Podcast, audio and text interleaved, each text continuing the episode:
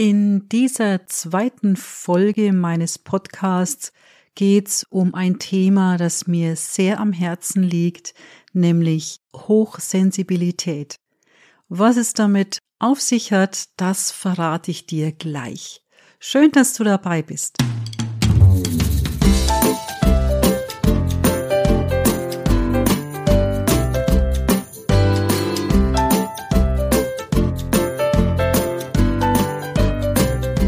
Und damit herzlich willkommen in meinem Podcast Erfolgreich leiten auf leise Art.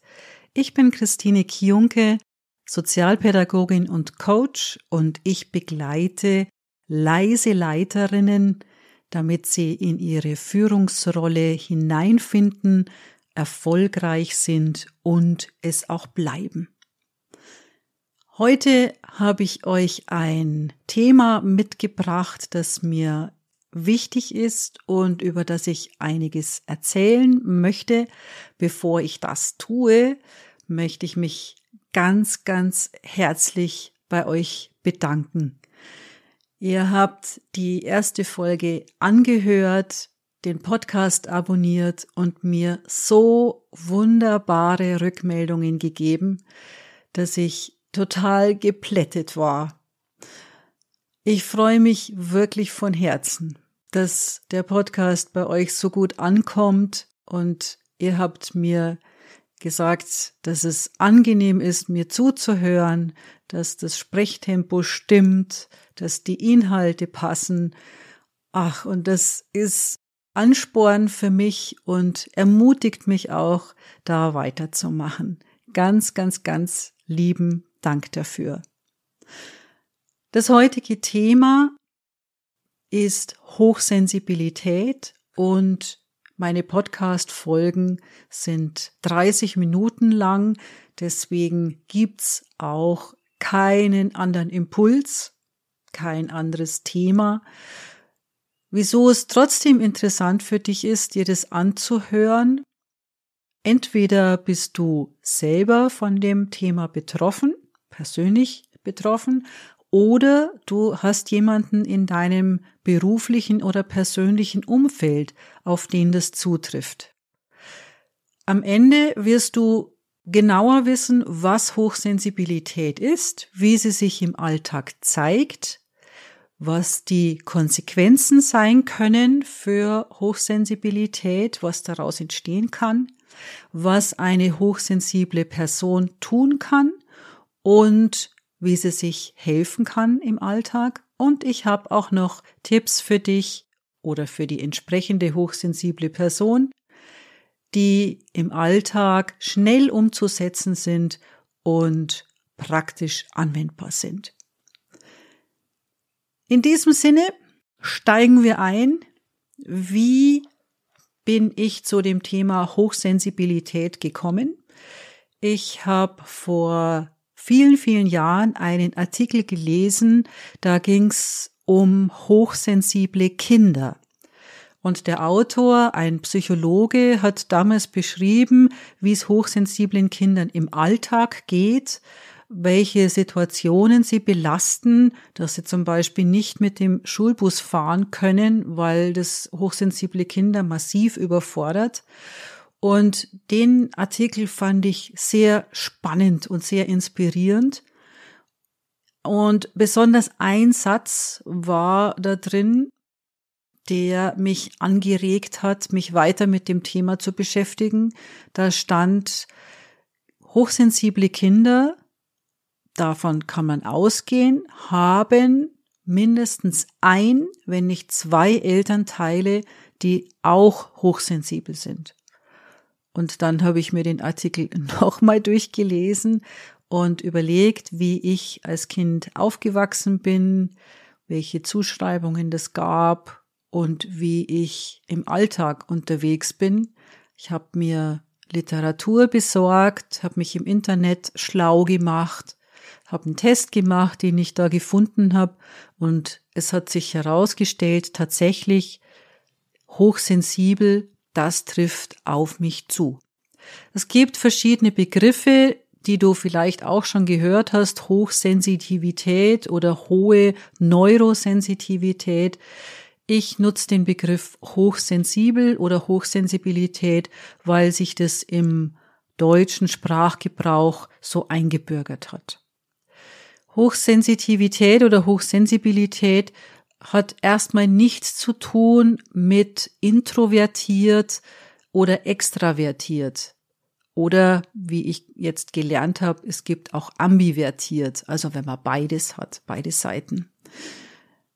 Mir geht's drum, dir einen kurzen Einblick zu geben, eine Idee zu geben, einen sozusagen einen Stupser zu geben, ob das Thema Hochsensibilität auf dich oder auf jemanden aus deinem Umfeld zutreffen könnte. Die Studienlage ist noch einigermaßen dürftig, weil es gar nicht so einfach ist, nachzuweisen, wie sich Hochsensibilität äußert. Auch in Abgrenzung zu anderen Erscheinungsbildern, äh, wie zum Beispiel ADHS oder Autismus.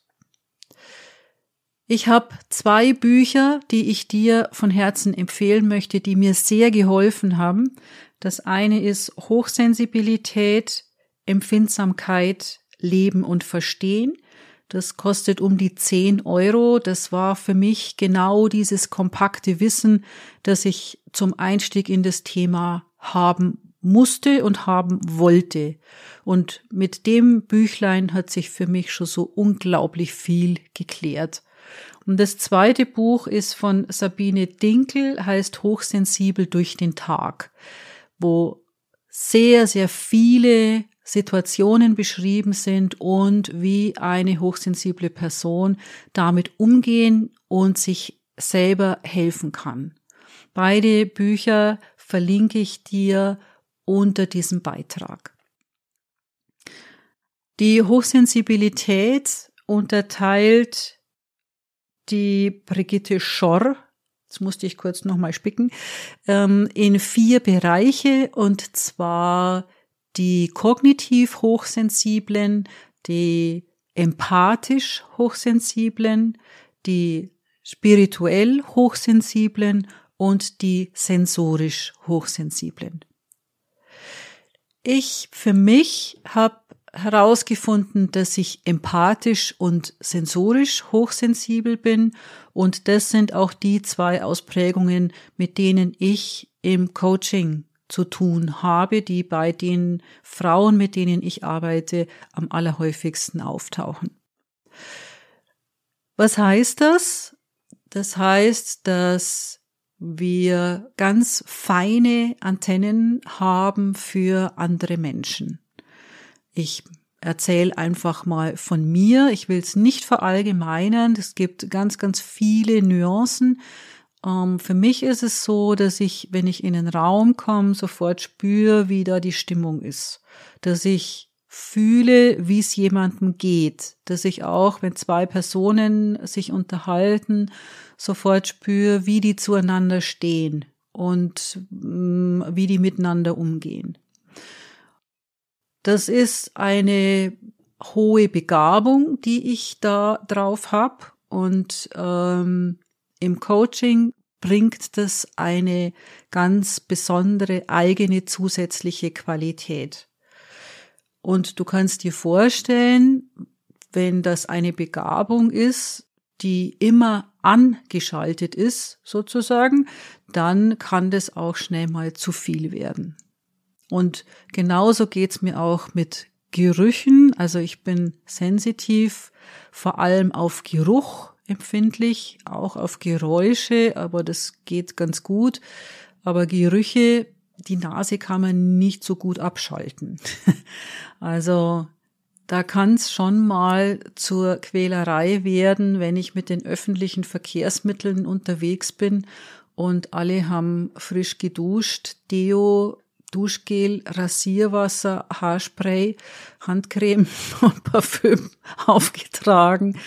Äh, das ist eine äh, Duftkomposition, die es mir manchmal unerträglich macht, dort zu bleiben. Also ich steige dann um in einen anderen Waggon in der S-Bahn oder ich war auch äh, schon gezwungen, aus dem Bus auszusteigen und mit dem nächsten Bus zu fahren, weil jemand ähm, drin saß, der hatte einen Döner gegessen und dann eine Zigarette geraucht und so ein schweißgetränktes T-Shirt an. Äh, das, ich will das jetzt nicht vertiefen, aber du kannst dir ungefähr vorstellen, ähm, was da für eine Duftwolke über dem hing. Und das ist genau der Punkt, weil vielleicht kannst du es dir auch nicht vorstellen, denkst dir ja, was hat sie denn? Ist doch ganz normal. Also, ja, würde mich jetzt nicht weiter stören.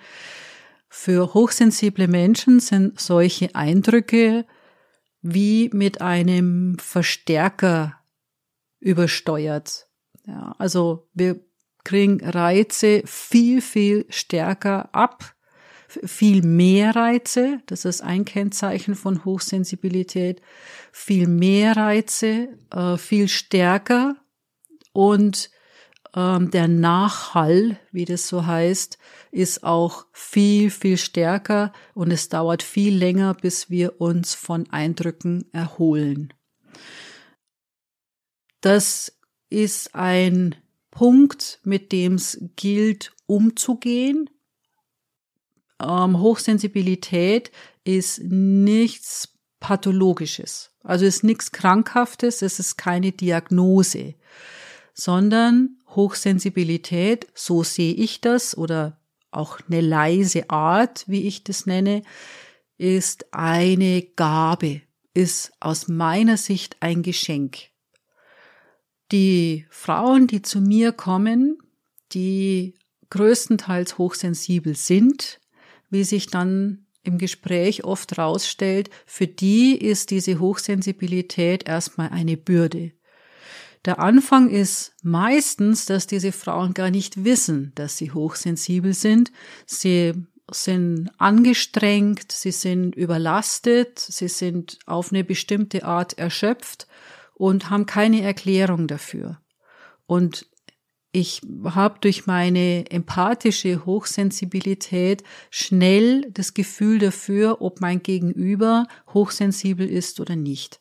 Und allein zu wissen, dass dieser Zustand, in dem die Frauen sind, einen Grund hat und eine Erklärung hat, das hilft schon unglaublich viel. Auch mir selber ging es so, dass seit ich dann wusste, ah, Hochsensibilität ist das Thema, da hat sich so viel geklärt und eine Coachie hat mal gesagt, da sind so viel Klötzchen an ihren Platz gefallen.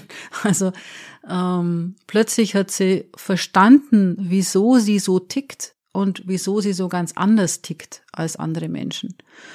Und der ähm, Unterschied ist, dass diese Hochsensibilität dazu führt, besonders zu sein, anders zu sein.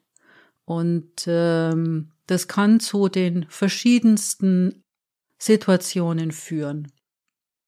Ich überlege jetzt gerade das ein bisschen zu sortieren, weil mir gerade so viele äh, Gesprächsfetzen und Situationen in den Kopf kommen, dass ich das hm, für dich ein bisschen nachvollziehbarer äh, machen möchte. Ähm, das eine ist, dass die Umwelt reagiert, das Umfeld reagiert und ähm, diese Hochsensibilität nicht verstehen kann nicht verstehen kann, wieso es jemand nach einem langen Arbeitstag nicht möglich ist, noch mit zum Bowling zu gehen. Spaßbremse.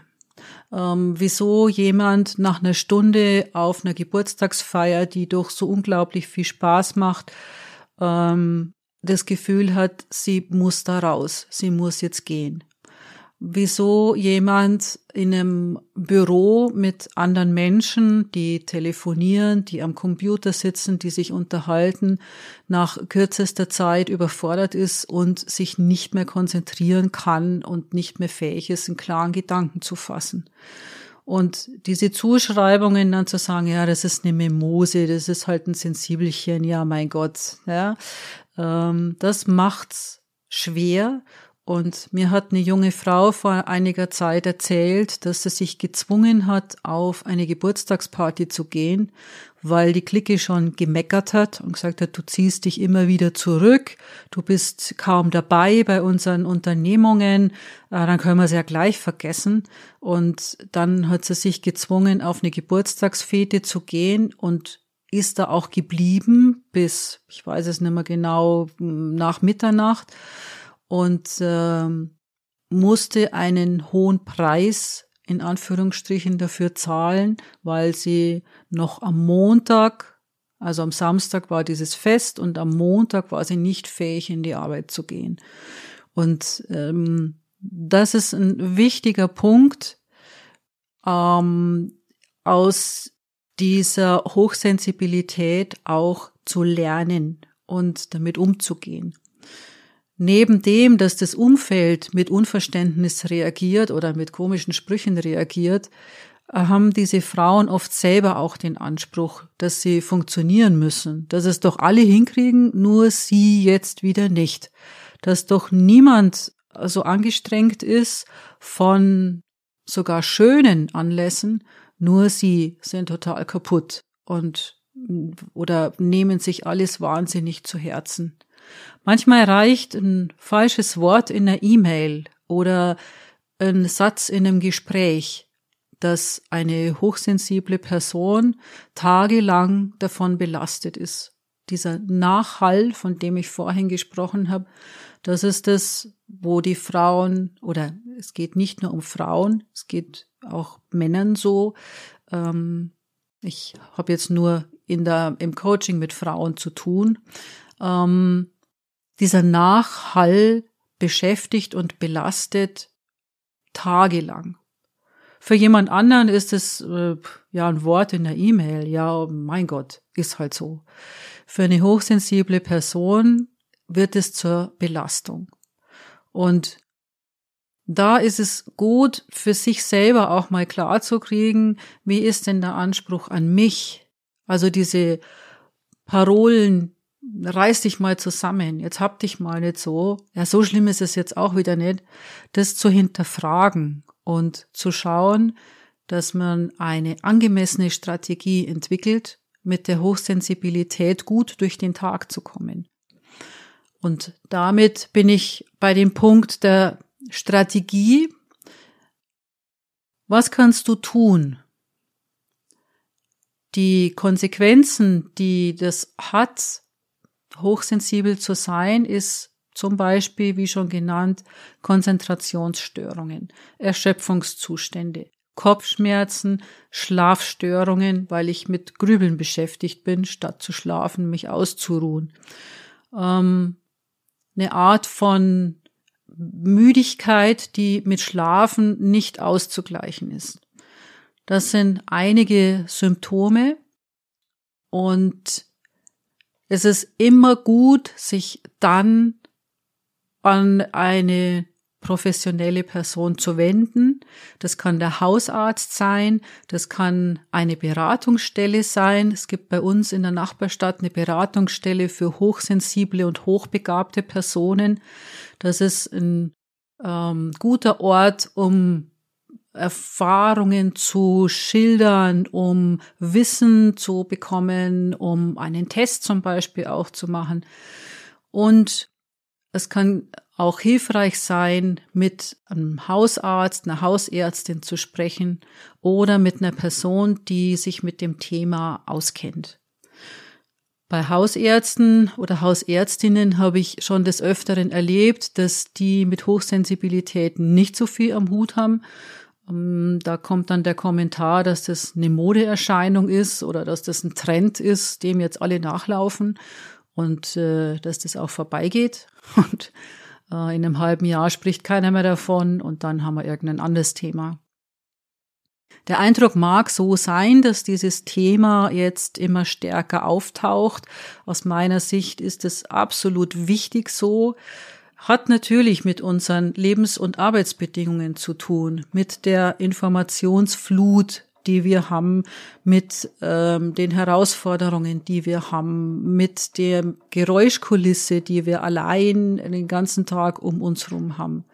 Alles das spielt äh, da mit hinein und auf der anderen Seite wird auch immer öfter darauf geachtet, wie es jemandem geht und wieso es ihm so geht.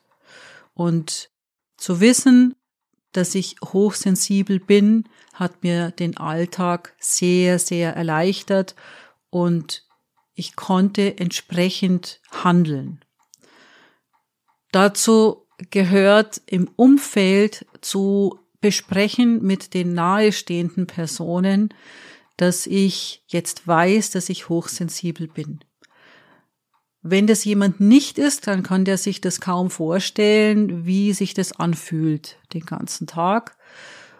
Und ein Bild, das vielleicht hilft beim drüber reden, ist äh, zu sagen, ich bin wie ein Schwamm. Ich saug alles auf. Alles, was um mich ist, an Geräuschen, an Gerüchen, an äh, optischen Eindrücken, was ich fühle, was ich spüre, ähm, was ich höre, alles, alles ist überdeutlich für mich und ich spüre, wie es um die Menschen steht, um mich rum. Und das ist, ich kann das nicht steuern. Das ist einfach so. Und wenn dieser Schwamm voll gesogen ist, dann geht auch nichts mehr. Also dann ist alles weitere, was da noch kommt, ist Überforderung und ist Überlastung und ist Überanstrengung. Und es ist wichtig, mit dem Umfeld zu klären, wie man in solchen Situationen umgeht. Ich habe mit meinem Mann die Absprache, wir machen den Wocheneinkauf meistens gemeinsam. Wir sind da ein eingespieltes Team. Äh, und es gibt einen Discounter, wenn wir da sind. Äh, das ist eine Mischung aus, wie es da riecht, eine Musik, die da läuft, eine Geräuschkulisse, die Lichtverhältnisse, wenn da der Laden noch einigermaßen voll ist, dann ist schnell so ein Punkt erreicht, wo ich mich absolut unwohl fühle und dann habe ich mit meinem Mann die Absprache, es reicht ein kurzer Satz, können wir gehen. Ja, und dann schauen wir nicht mehr länger, was es noch alles zu kaufen gibt, sondern wir gehen zügig zur Kasse und es kam auch schon vor, dass ich dann schon mal raus bin aus dem Laden. Mein Mann hat dann noch bezahlt und ich muss da nichts erklären und ähm, er schüttelt dann auch nicht den Kopf oder guckt komisch. Also er weiß dann, mir geht's nicht gut und wenn ich dann draußen bin und atme ein paar Mal tief aus und ein, dann geht's auch wieder.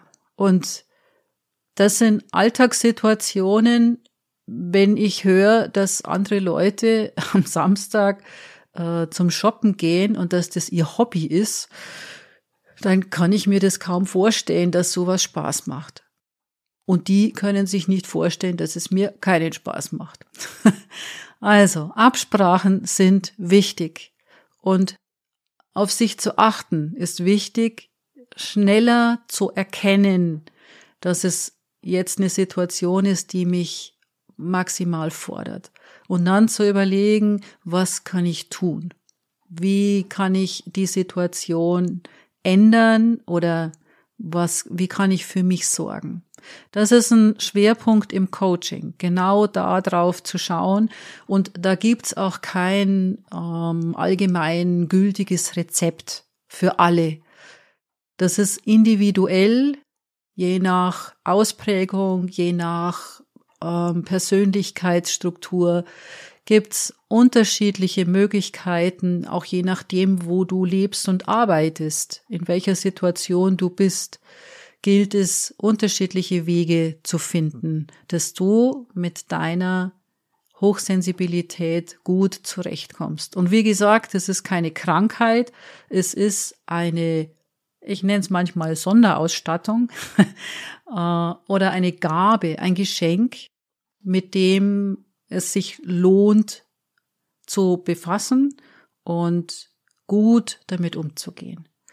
Und es macht keinen Sinn, das wegreden oder wegtherapieren oder wegbehandeln zu wollen, weil es gehört zur Persönlichkeit dazu.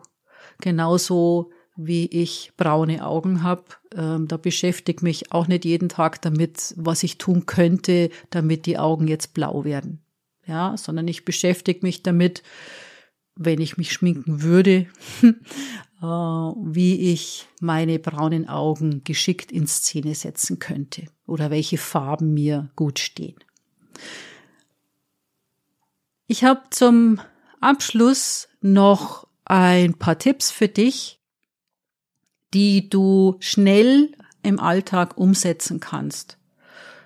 Und äh, das eine, was wirklich hilft, ist zur Ruhe zu kommen. Das ist manchmal schwer, weil der Anspruch da ist, ich muss was tun und es, es steht noch so viel auf der Liste und es gibt noch so viele Leute, die noch irgendwas von mir erwarten und da wirklich Ruhe in den Alltag zu bringen. Es ist nicht damit getan, ein Jahr lang zu powern, dann eine Woche in Urlaub zu fahren und dann zu hoffen, dass die große Erholung einsetzt. Das funktioniert leider nicht, sondern es geht darum, im Alltag immer wieder kleine Pausen einzusetzen. Das kann eine Minute für dich sein oder eine Tasse Tee in der Hand und du schaust aus dem Fenster und siehst hoffentlich was Angenehmes. Raus aus der Anforderung und einfach Pause machen. Das ist mal das eine.